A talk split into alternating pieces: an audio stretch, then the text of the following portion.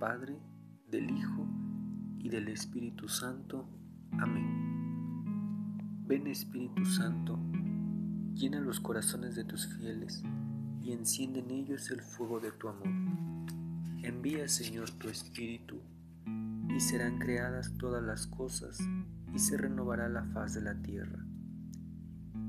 Oh Dios, que has instruido los corazones de tus fieles con la luz del Espíritu Santo, concédenos, según el mismo Espíritu, conocer las cosas rectas y gozar siempre de sus divinos consuelos.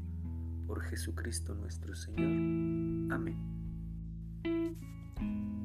Reflexionemos el Evangelio según San Lucas, capítulo 2, del versículo 22 al 40. San Lucas nos narra el momento en que nuestro Señor Jesucristo es presentado en el templo, hecho que ilumina nuestra conciencia y nos recuerda lo importante que es presentarnos ante Dios y ofrecernos a Él. Presentarse delante de Dios adquiere diversos aspectos. En primer lugar, la donación que hacemos de nosotros mismos a Dios al escucharle, permitiendo que cada día vaya forjando su obra en nuestra vida, pues cada alma fue creada con un fin, con una misión concreta dentro de su plan providente, con el cual quiere hablar y manifestarse en el mundo, pero necesita voluntarios.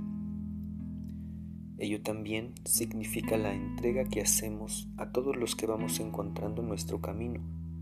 ¿Cuánto puede ayudar una sonrisa, un buenos días, un gesto amigable, una actitud de consuelo y esperanza? Finalmente, dicha presentación asegura y firma un pacto cuyo cumplimiento se consumará en el momento de nuestro abrazo definitivo con Dios cuando cansados de nuestro peregrinar por esta tierra, le podemos decir a Dios, valió la pena entregarlo todo por ti. ¿Y tú te has preguntado lo importante que es presentarte delante de Dios? Soy Javier Romero Alvarado, estudiante del Seminario de Tlanepantla, Nuestra Señora de los Remedios, del segundo año de discipulado. Saludo a nuestros familiares, amigos y bienhechores de nuestro amado seminario. Que Dios te bendiga.